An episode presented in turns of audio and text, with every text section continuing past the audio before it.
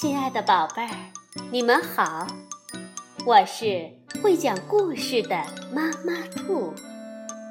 故事是可以玩的，欢迎宝贝儿们到小粽子和妈妈兔一起边看边听玩故事。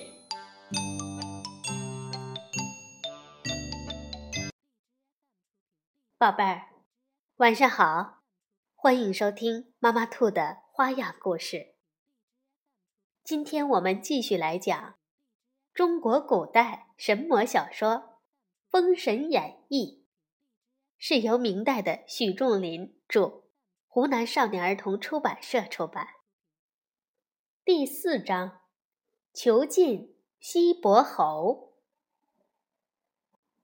上一次讲到费仲。给纣王出了一条毒计，找四镇大诸侯来朝歌议事，好趁机将他们杀死。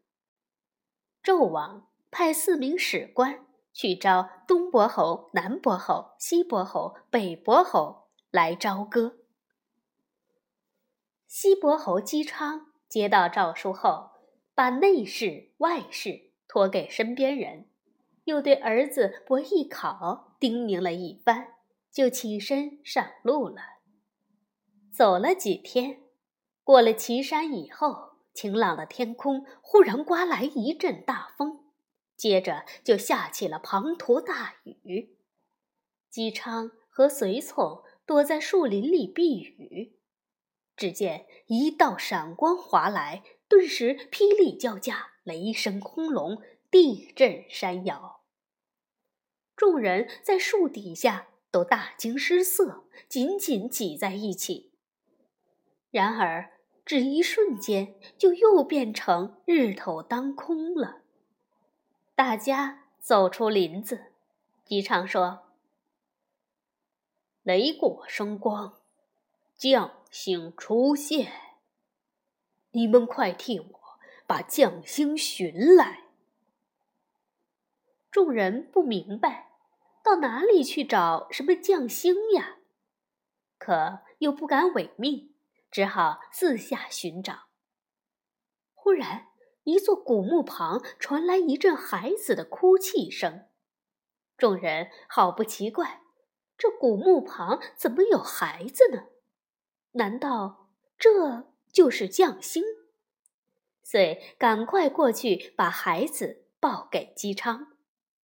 姬昌一看，只见那孩子脸色红润，大眼睛炯炯有神，十分高兴，心想：“我命里该有一百个儿子，如今只有九十九个，加上这个，正好一百了，太好了！”姬昌和众人带了孩子。又往前走了一二十里，迎面碰见了终南山玉柱洞的炼气士云中子。云中子也是来寻找将星的。姬昌令左右把孩子抱给云中子看。云中子接过孩子，对姬昌说：“我打算把孩子。”带上终南山做我的徒弟，待你从朝歌回来时，再还给你。不知意下如何呀？姬昌也觉得带个孩子不方便，就说：“带去没关系，只是……”日后相逢，以什么名字作为证据呢？云中子说：“雷过现身，相会时就叫他雷震子吧。”姬昌告别云中子，一路马不停蹄，不久到了朝歌。这时，另外三位诸侯都已经到了。晚上，姬昌跟姜桓楚，鄂崇宇聚在一起饮酒，忽听外面有人吟了一句诗：“今夜传杯欢会饮，明日献血染世草。”当时夜深人静，姬昌听得清楚。立即派人询问，查出吟诗的人名叫姚福，是一位史官的家人。在姬昌的一再盘问下，姚福终于把最近宫中发生的一系列事情都说了出来。姜桓楚听说了女儿姜皇后惨死的经过，心如油煎，大叫一声，跌倒在地。被众人扶起后，才哭出声来。当晚，他通宵写了一本奏章。然而，纣王早就想杀姜桓楚了。次日早朝升殿，他根本不看奏章，却怒骂姜桓楚指使女儿弑君，妄图篡位，命令武士道：“推出午门。”碎海其师，以正国法。西伯侯姬昌见姜桓楚被推出午门，用巨钉钉住手脚，用乱刀割碎杀死，既震惊又愤怒。他跟鄂崇宇、崇侯虎一齐跪在阶下，说道：“君。”乃臣之元首，臣乃君之股肱。陛下不看臣的奏本就杀大臣，文武百官谁肯服气呢？纣王无奈，只好看姬昌等送上的奏本。这奏本。也无情地列举了纣王的罪行。纣王看罢，大怒，拍案高呼：“将这些逆臣统统枭首示众！”这时，费仲、游魂马上从右列群臣中出来，竭力为崇侯虎说情。纣王对他俩言听计从，就传旨。直赦免崇侯虎、亚相比干和微子、箕子、微子启、微子衍、伯夷、叔齐七人，急忙出列俯伏，恳求纣王赦免其余两位诸侯。可是纣王哪里听得进去？黄飞虎也出来帮着讲情，讲了半天。纣王勉强答应赦免姬昌，而鄂崇宇则依然枭首。纣王对姬昌仍不放心，便派费仲前去探听虚实。姬昌带领家将逃出朝歌，刚到十里长亭，只见费仲、游魂二人前来给他饯行，态度十分殷勤。姬昌不好拒绝，就接过酒杯喝了起来，不知不觉已连饮数杯。这时，费仲说：“听说你会算命占卜，你能不能算算当今国运如何呀？”姬昌一向忠诚老实。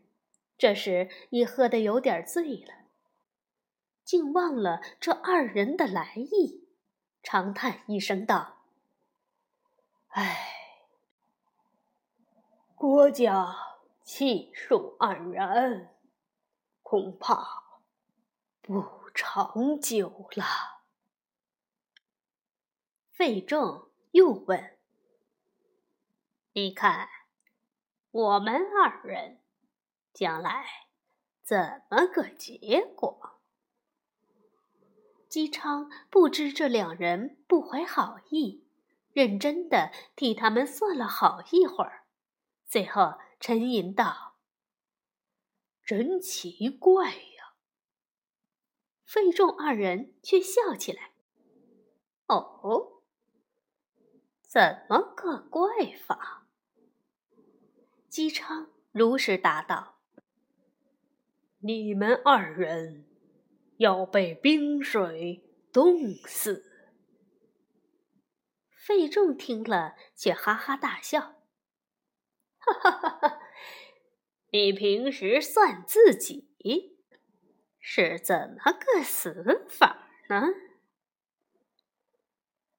我是寿终正寝的。姬昌老老实实的说。又喝了一会儿，各人分别，游魂、费仲二人。在回去的路上，骂道：“这老畜生竟然骂我们被冰水冻死！哼，自己死到临头了，还说寿终正寝。”来到纣王跟前，费尤二人把刚才姬昌的那番话添油加醋的说了一遍，并建议把他处死。纣王大怒。马上传旨将姬昌追回，以妖言惑众的罪名推出午门斩首示众。黄飞虎、微子等七位大臣急忙上前劝谏，纣王不予理睬。比干便建议纣王让姬昌再补一次凶吉，如果准了，免他死罪；如不准，再杀他。也不迟。纣王见大臣们极力保荐，只好同意。姬昌拿起金钱一晃，忽然大吃一惊：“不好！明日太庙有火灾。”纣王问：“明天什么时辰？”姬昌回答：“呃，在。”午时。为了证明姬昌算得准还是不准，纣王命令太庙周围仔细防范，一概不许焚香。眼看着午时快到了，一点动静也没有。就在这时，空中一声霹雳，太庙上大火冲天。纣王又惊又气。只好赦免姬昌死罪，但依然不肯放他回去，而是将他囚禁起来。这期间，东伯侯姜桓楚的儿子姜文焕率领四十万人马攻打游魂关，南伯侯鄂崇禹的儿子鄂顺也领了二十万人马攻打三山关。这二阵人马起兵造反。弄得天下人心惶惶。好，宝贝儿，囚禁西伯侯就讲到这里。下一次我们来讲《封神演义》第五章《哪吒出世》。晚安，宝贝儿。